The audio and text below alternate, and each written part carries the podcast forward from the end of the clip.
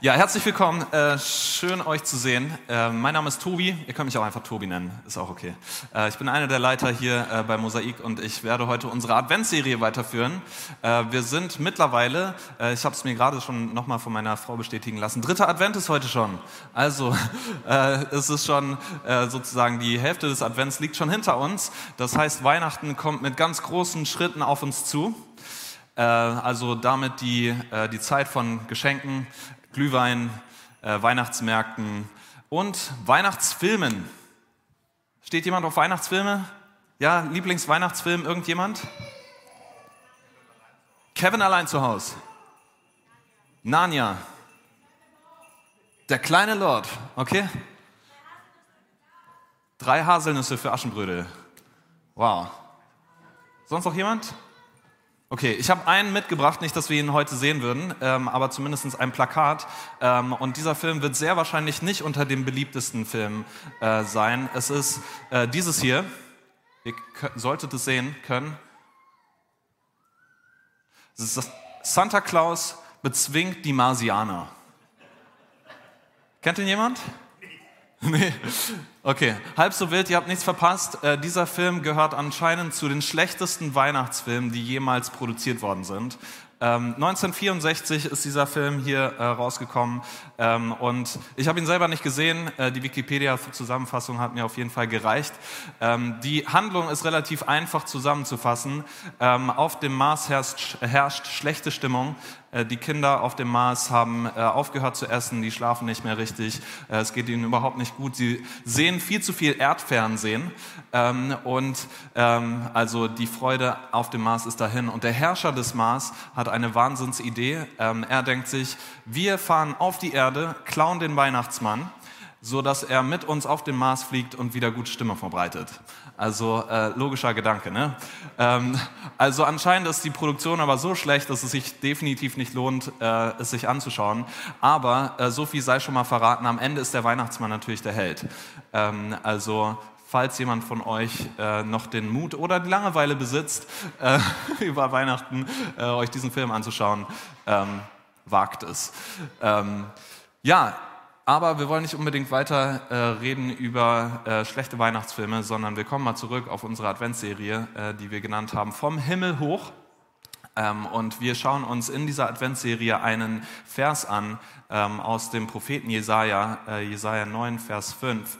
Und ähm, dieser Vers ist ein Vers mit besonderer Bedeutung, große Bedeutung, denn Jesaja, der Prophet, ähm, der hier spricht, der äh, kündigt einen besonderen König an ein König mit einem besonderen Königreich, ähm, ein König, der ähm, eine Herrschaft aufrichten wird, voller Recht und Gerechtigkeit, voller Freude, voller Frieden, ähm, der sein Volk von aller Unterdrückung befreien wird, äh, ein König, der Licht bringen wird für die, die in der Dunkelheit sitzen. Äh, und dieser König wird vier Namen haben. Und ähm, diese vier Namen schauen wir uns in dieser Adventsserie an. Äh, lass uns diesen Vers gerne nochmal lesen. Das Jesaja 9, Vers 5. Denn dort heißt es, denn uns wurde ein Kind geboren, uns wurde ein Sohn geschenkt, auf seinen Schultern ruht die Herrschaft. Er heißt wunderbarer Ratgeber, starker Gott, ewiger Vater, Friedensfürst. Vor zwei Wochen haben wir uns äh, diesen Helden angeschaut, von dem hier die Rede ist, diesen König, und darüber gesprochen, dass er ein wunderbarer Ratgeber ist. Und diese Woche wollen wir darüber sprechen, was es bedeutet, dass dieser König, dieser versprochene König, der kommen wird, ein starker Gott ist. Darüber möchten wir heute reden. Und wir werden uns diesen Namen, diesen Titel, wollen wir uns in drei Teilen anschauen will über drei Dinge reden, äh, die diesen versprochenen König zu einem besonderen König machen, äh, zu einem wunderbaren König. Und die erste Sache, die dazu gehört, äh, ist die Eigenschaft dieses Königs. Die Eigenschaften des Königs machen ihn zu einem besonderen König. Was erfahren wir hier aus diesen Texten beziehungsweise aus diesen Versen über diesen König? Das erste, was wir, die erste Eigenschaft, die ihn zu etwas Besonderem macht, ist, er ist ein Mensch recht simple ähm, Sache, eine recht simple Beobachtung. Ähm, aber warum das wichtig ist, werden wir gleich in den nächsten äh, Minuten sehen. Ähm, es ist, äh, er hat einen Vater, er hat eine Mutter, er wird geboren ein Kind ist uns geboren. So heißt es hier am Anfang von diesen Versen, die wir uns äh, gerade angeschaut haben. Also das ist die erste Eigenschaft dieses Königs. Die zweite Eigenschaft dieses Königs ist, er ist Gott. Das ist das Thema, was wir uns heute anschauen. Ne? Starker Gott. Das ist die zweite Eigenschaft dieses Königs. Ähm, und das Wort, was hier im Hebräischen steht, ist unmissverständlich. Das ist keine Übertreibung, das ist nicht eine Umschreibung für einen ganz besonderen Menschen, der hier kommen wird, sondern nein, Jesaja benutzt dieses Wort immer und ausschließlich nur, um Gott zu beschreiben. Komplette Göttlichkeit. Also, hier wird Gott geboren. Jesus Christus, die Krippe. Jesus, der einzige Mensch, auf dem beides zugetroffen ist.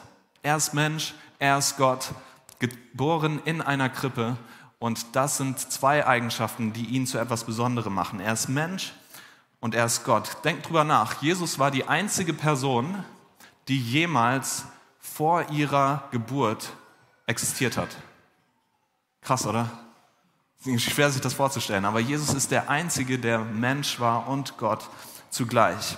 Also, dieser König ist Mensch, er ist Gott und die dritte Eigenschaft, die ihn zu etwas Besonderem machen, ist, er ist stark. Er ist ein starker Gott. Stark nicht in dem Sinne, wie vielleicht ein ähm, Kind auf seinen Papa schauen würde.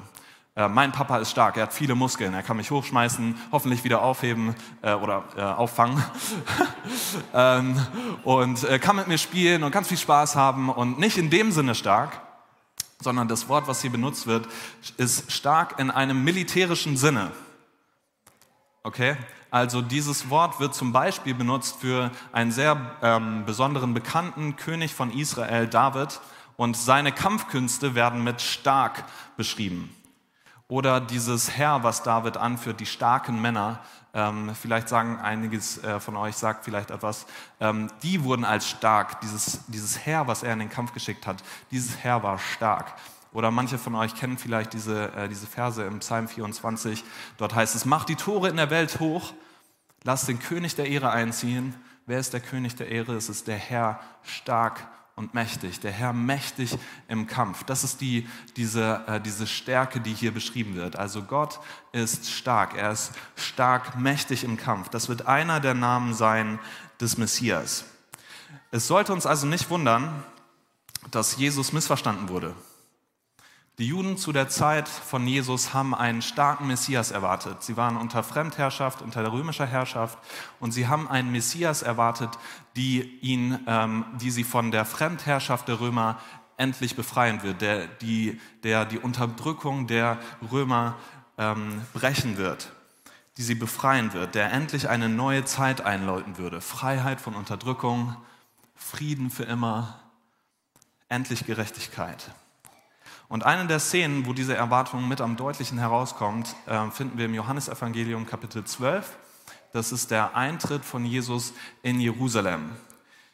Jesus zieht kurz vor seinem Tod in Jerusalem ein. Er wird begrüßt als der siegreiche Messias. Vielleicht habt ihr die Szene vor Augen. Ganz viele Menschen stehen am Straßenrand, ganz viele Menschen sind nach Jerusalem hereingekommen, äh, um diesen siegreichen Messias willkommen zu heißen. Sie stehen da, Palmzweige in der Hand. Das ist ein Zeichen des Siegs gewesen.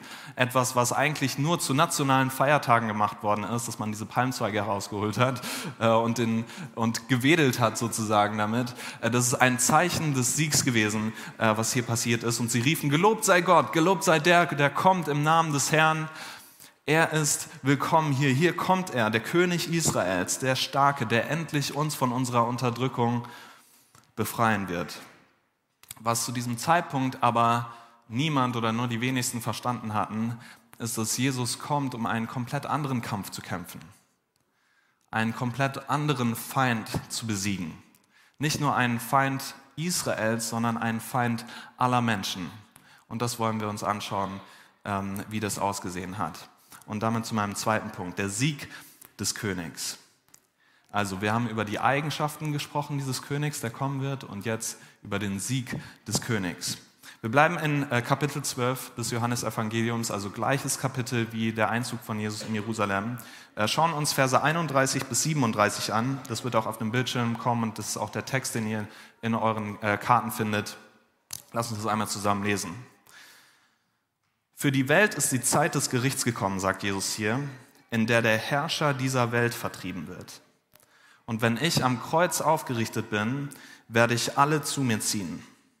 Mit diesen Worten deutete er an, wie er sterben würde.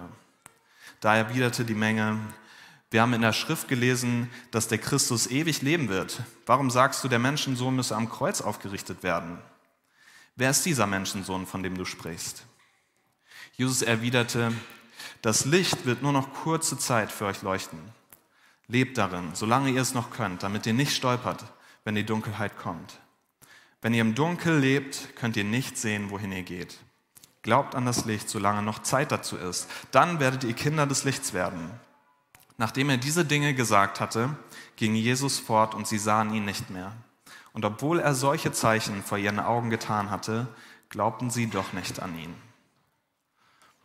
Hier finden wir gleich am Anfang dieses Texts ähm, den Namen des Feindes, den Jesus wirklich gekommen ist, um zu bekämpfen. Äh, den, äh, den Jesus äh, wirklich, gegen den er angetreten ist. Jetzt wird der Herrscher dieser Welt vertrieben. Das ist das, was Jesus hier sagt, Vers 31. Der Herrscher dieser Welt, das ist keine Umschreibung, kein anderer Name für Pilatus oder einen römischen Herrscher oder sonst eine, irgendeine natürliche Person, sondern der Name ähm, und das wussten die Juden, die das gehört haben, ähm, zu dieser Zeit steht für den Teufel, einen, ähm, einen bösen Engelfürsten, äh, einen, der Versuchung bringt und Verwirrung und Tod und, äh, und Dunkelheit. Das ist der Fürst, der Herrscher dieser Welt, gegen den Jesus wirklich angetreten ist. Aber wir dürfen hier ähm, uns nicht so, eine, so ein Duell vorstellen, irgendwie wie im Wilden Westen. Irgendwie äh, zwei gleich starke Helden haben sich irgendwie äh, hier getroffen, um endlich miteinander auszumachen, wer hier der Stärkere von beiden ist. So ein Duell im Morgengrauen oder sonst irgendwas, sondern der Ausgang und der Ort dieses Duells ist von vornherein festgeschrieben. Hier sagt es Jesus, Vers 31, der Herrscher dieser Welt wird vertrieben. Und wenn ich am Kreuz aufgerichtet bin, werde ich alle zu mir ziehen. Also der Ort des Kampfes ist das Kreuz. Hier wird es entschieden, aber es ist auch keine Zitterpartie. Es ist nicht so in dem Sinne von hoffentlich wird das gut gehen, sondern nein, der Ausgang ist klar. Ich werde alle zu mir ziehen, wenn ich am Kreuz erhöht werde.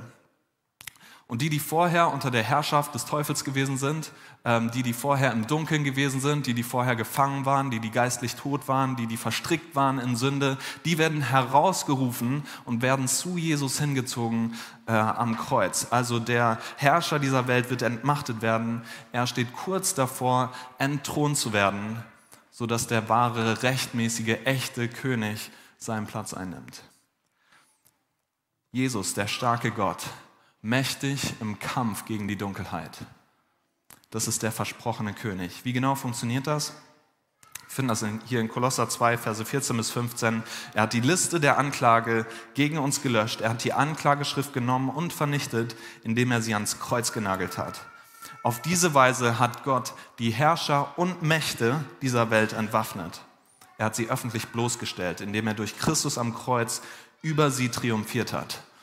Also das Kreuz ist der Triumph, das Kreuz ähm, ist der Sieg. Die Anklage, die gegen dich stand, die gegen mich stand, wird fallen gelassen, weil Gott uns vergeben hat. Der Teufel wurde entwaffnet. Er steht dort mit leeren Händen.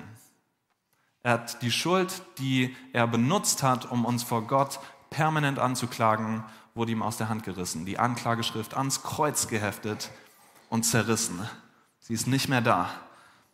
Teufel steht dort mit leeren Händen, bloßgestellt, zur Schau gestellt.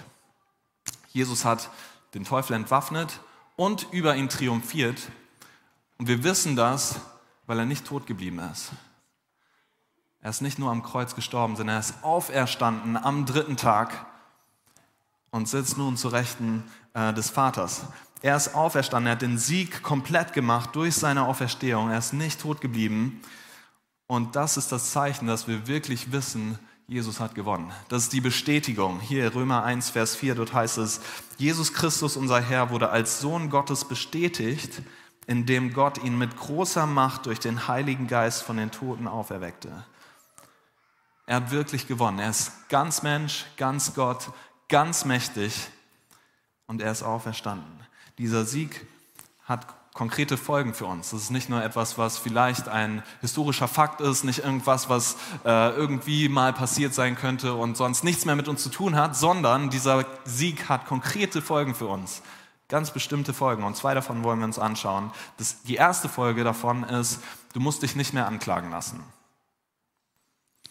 Okay, der Teufel ist bereits besiegt, aber er greift immer noch an, wie viele von uns vielleicht aus eigener Erfahrung wissen. Wir können uns das ein bisschen vorstellen wie im Fußball. Ähm, wir ähm, sind in der 93. Minute, ähm, sind schon äh, in der Nachspielzeit. Das Siegerteam liegt uneinholbar vorne. Stellt euch vor, irgendwie 8 zu 0 oder sonst irgendwas. Das Siegerteam wird gewinnen. Dieser Sieg ist ihnen nicht mehr zu nehmen. Und trotzdem, bis zum Ab Abpfiff, äh, wird der Gegner weiter angreifen. Und er fault und ähm, äh, äh, versucht noch jemanden umzuhauen, grätscht, verletzt beleidigt, manipuliert bis zum Abpfiff. Das ist genau das, was ähm, der Feind, das ist das, was der, der Gegner macht. Und eine der Hauptdinge, die er tut, ist uns anzuklagen. Vielleicht kennt ihr diese Gedanken. Wie konntest du das nur wieder tun? Bist du sicher, dass du ein Kind Gottes bist und dazu noch fähig bist? Wie kannst du überhaupt dich Christ nennen, wenn du sowas schon wieder gemacht hast? Als ich klein war, äh, gab es eine Serie im Fernsehen, vielleicht kennt ähm, der eine oder andere die auch noch, Disneys große Pause. Ja, okay. Äh, Disneys große Pause ähm, und es gibt einen Charakter dort, äh, der dem Teufel sehr ähnlich ist. Ich glaube, ihr seht es gerade auf, dem, äh, auf dem Bildschirm. Äh, das ist Randall. Äh, Randall ist der unbeliebteste Schüler auf der Schule, ähm, denn er hat eine selbsternannte Hauptaufgabe. Äh, Randall läuft immer durch die Schule und auf dem Pausenhof, er hat so ein kleines Notizheft und äh, immer wenn irgendein Schüler irgendetwas falsch macht, sei es nur das kleinste bisschen, schreibt er es auf seinen Notizblock und rennt damit zu Mrs. Finster. Äh, das ist sein, seine Lehrerin. Ähm, und deswegen hassen ihn natürlich alle. Er wird Randall die Petze genannt, ähm, weil, ne, ihr versteht warum. Also immer wenn irgendwas schief geht, er läuft zu Mrs. Finster und sagt, XY hat dies und das gemacht. Das ist genau das, was, ähm, was der Teufel für uns ist. Ähm, ständig dieser Notizblock, ständig diese Anklagen, äh, immer, ähm, dass wir uns schlecht fühlen, Lügen über uns glauben und die Freude verlieren. Und als Kinder Gottes brauchen wir das aber nicht mehr über uns ergehen zu lassen. Wenn wir Gott unsere Schuld bekannt haben, äh, dann dürfen wir wissen, er hat sie uns vergeben. Die Schuld ist gelöscht. Dieser Notizblock von Randall ans Kreuz geheftet, zerrissen. Er straft uns nicht. Ähm, und deswegen ist die Einladung für uns, uns davon nicht mehr einholen zu lassen. Wenn wir uns davon wieder einholen lassen, wieder diesen Notizblock aufnehmen, ist es wie, als wären wir so töricht und würden dem Teufel seine Waffe, die Jesus ihm schon aus der Hand genommen hat, wieder in die Hand drücken.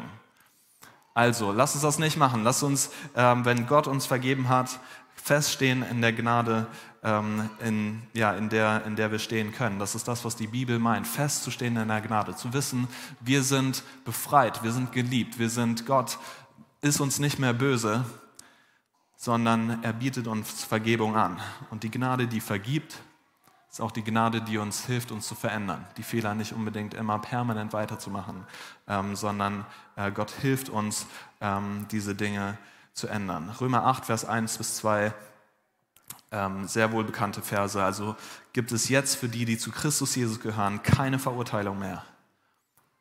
Denn die Macht des Geistes, der Leben gibt, hat dich durch Christus Jesus von der Macht der Sünde befreit, die zum Tod führt.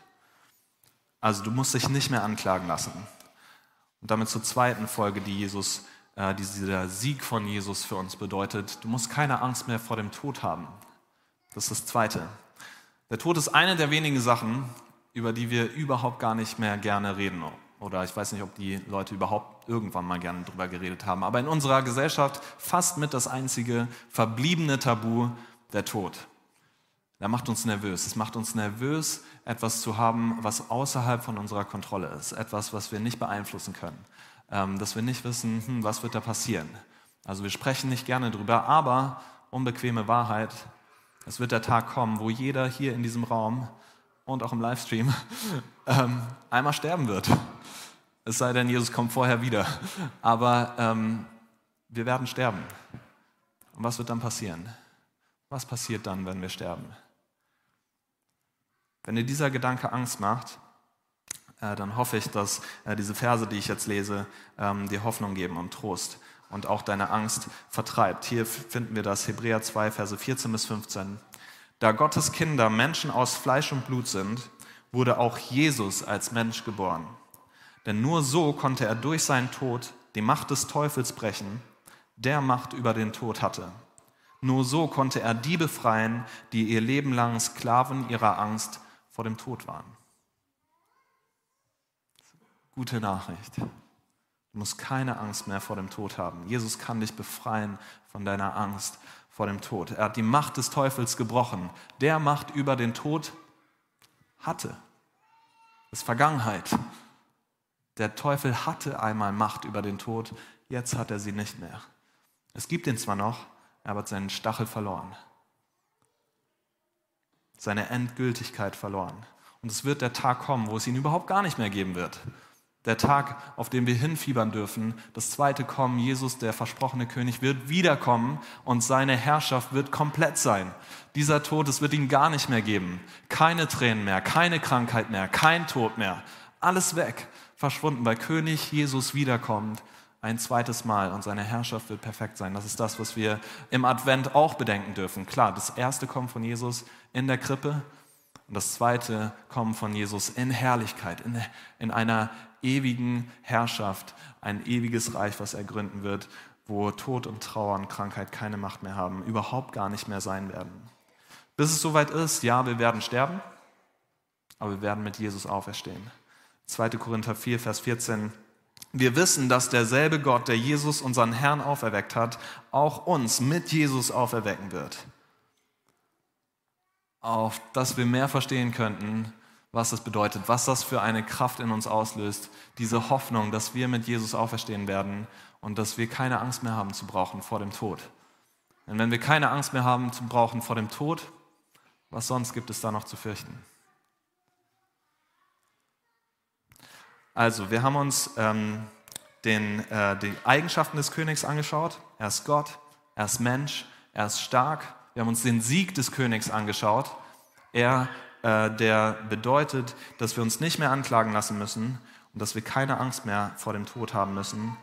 Und äh, wir wollen uns jetzt anschauen, was bedeutet das denn, nicht nur keine Angst vor dem Tod zu haben, sondern auch zu wissen, wie sollen wir denn dann leben? Und damit zu dem Ruf des Königs.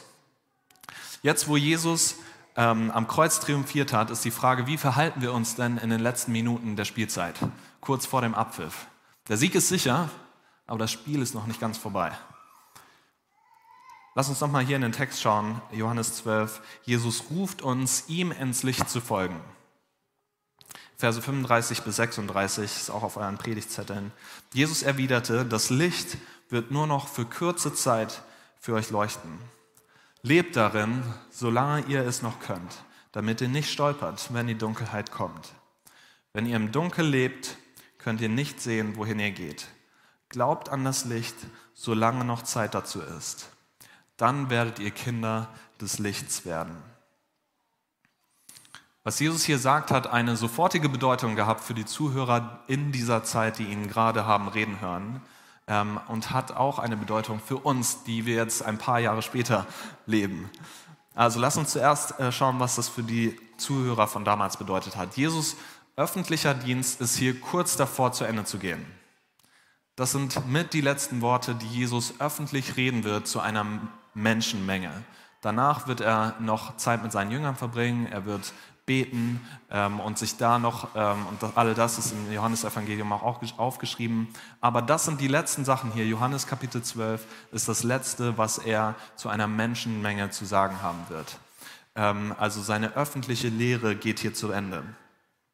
Ähm, das bedeutet, er nutzt hier die Zeit nochmal, einen letzten Appell zu machen. Solange ihr noch Zeit habt, hört mir zu. Werdet Kinder des Lichts. Bleibt nicht im Dunkeln, sondern solange ihr noch Zeit habt, alle die Ohren haben zu hören, hört mir zu. Bleibt nicht im Dunkeln, sondern kommt und werdet Kinder des Lichts. Dieser Appell hier, obwohl er von vor 2000 Jahren ist, zu einer Zuhörerschaft gesprochen ist, das gleiche für uns heute. Werdet Kinder des Lichts, bleibt nicht im Dunkeln, sondern kommt in das Licht und werdet Kinder des Lichts. Und zwei Sachen wollen wir uns anschauen, was es bedeutet, was dazugehört, ein Kind des Lichts zu sein. Die erste Sache ist, glaubt an das Licht. Finden wir hier, sagt Jesus explizit, Vers 36. Ein paar äh, Verse später, äh, immer noch Kapitel 12, ein paar Verse später, in Vers 46, wird Jesus sagen, ich bin als Licht gekommen, um in dieser dunklen Welt zu leuchten, damit alle, die an mich glauben, nicht im Dunkeln bleiben. Also ein Kind des Lichts wirst du, weil du glaubst. So einfach und doch scheinbar so schwierig. Hier ganz am Ende dieses Textes ähm, sehen wir, traurigerweise ist es genau das, was ganz viele Menschen nicht tun. Obwohl sie die Zeichen gesehen haben, die Jesus gemacht hat, obwohl sie seine Lehre gehört haben und seine Worte gehört haben, obwohl sie ihn beobachten konnten, in einer Weise, wie wir das nicht machen können, weil sie dort gelebt haben, haben sie dennoch nicht geglaubt. Hier Vers 37, obwohl er solche Zeichen vor ihren Augen getan hatte, glaubten sie doch nicht an ihn. Sie hatten gesehen, wozu er fähig war und glaubten doch nicht.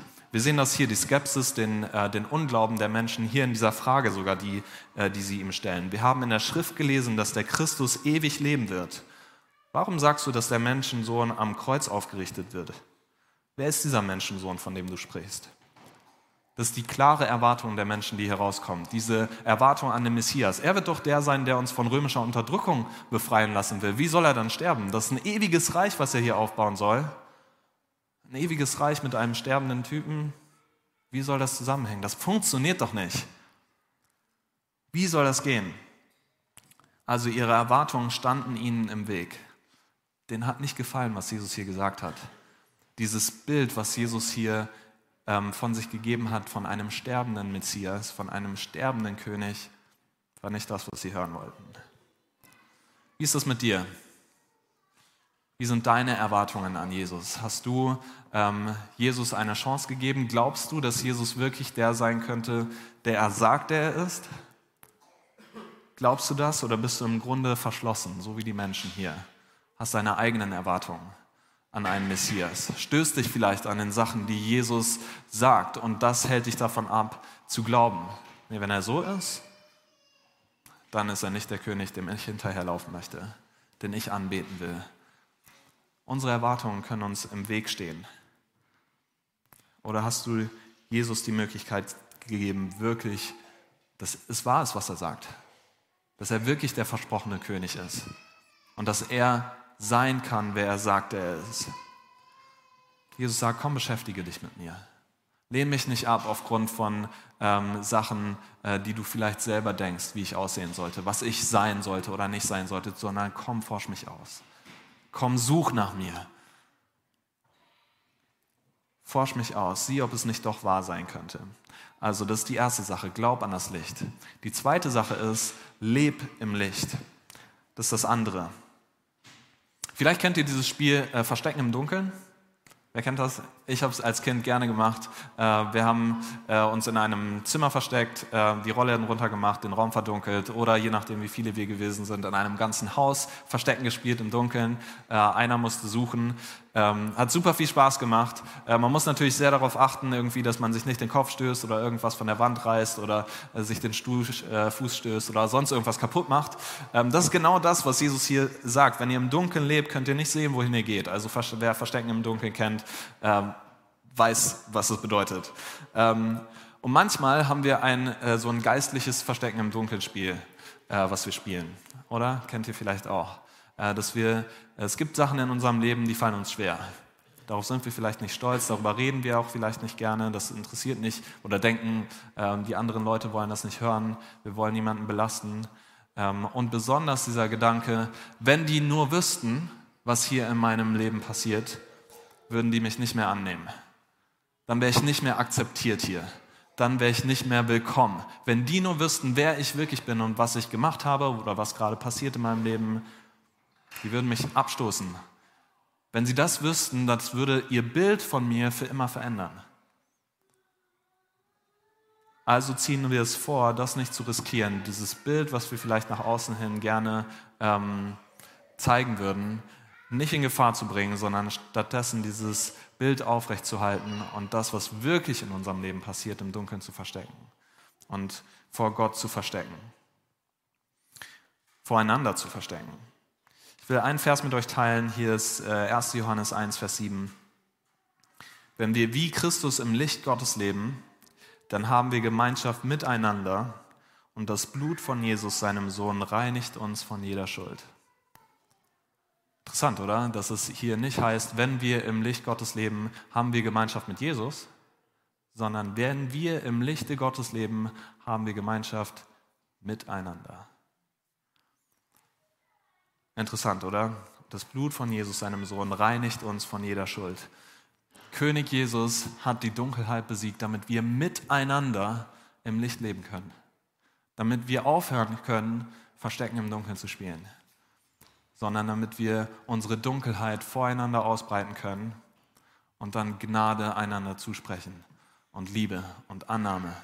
Damit wir wissen, wenn ich das hier ausspreche, ich werde nicht gerichtet, sondern ich werde angenommen. Ich werde auch nicht äh, herausgestoßen oder abgelehnt, sondern wenn ich das hier ausbreite, Respekt, dass du das sagst. Respekt, dass du deine Dunkelheit ins Licht gebracht hast.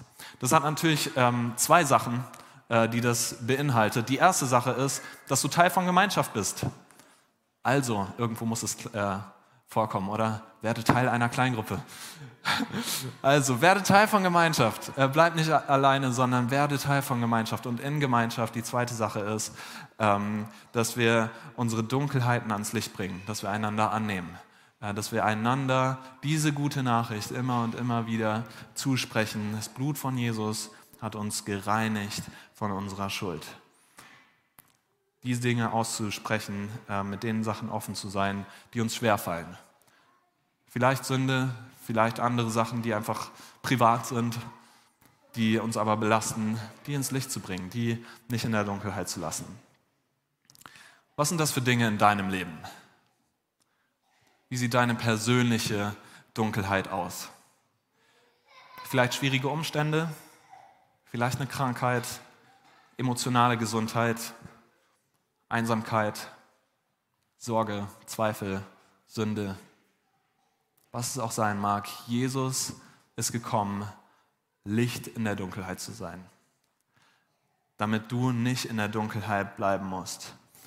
Ein Licht zu sein für alle, die durch die Nacht gehen. Der starke Gott, schwach geworden, geboren in einer Krippe, im Dreck der Welt, um die, äh, die im Schatten des Todes und in der Dunkelheit sind, herauszurufen ins Licht. Gestorben am Kreuz, auferstanden, um den Herrscher dieser Welt und die Dunkelheit zu vertreiben.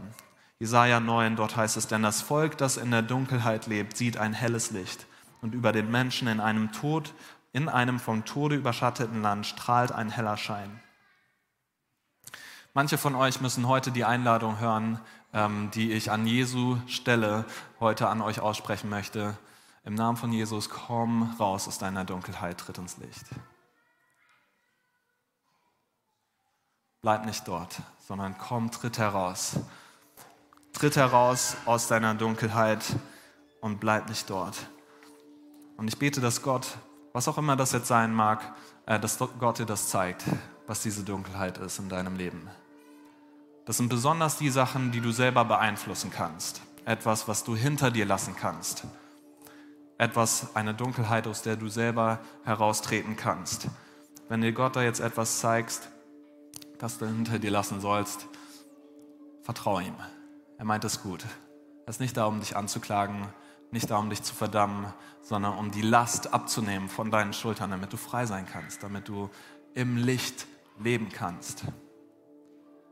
Andere von euch müssen die Wahrheit hören, dass, ähm, dass Jesus zu dir kommt, in deine Dunkelheit.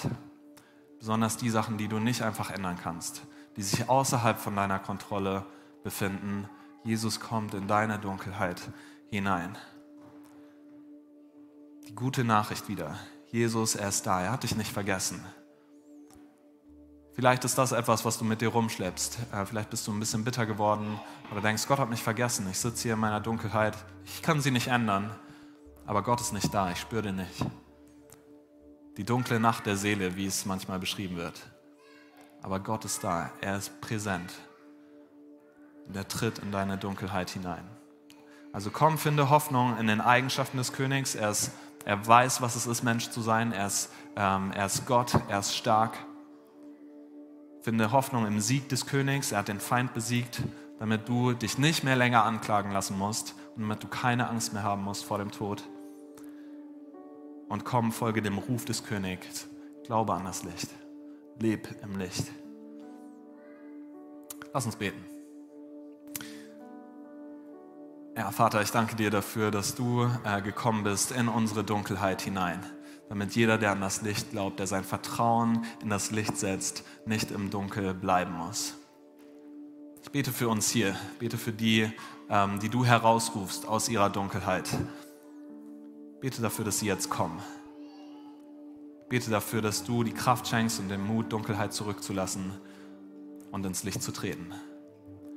Bete für die von uns, die in Dunkelheit sitzen und nicht die Macht haben, nicht die eigene Kraft haben, ins Licht hineinzutreten. Bete dafür, dass du kommst in das Licht jetzt hier in diesem Moment, während wir singen, innerhalb dieses Gottesdienstes in den kommenden Tagen.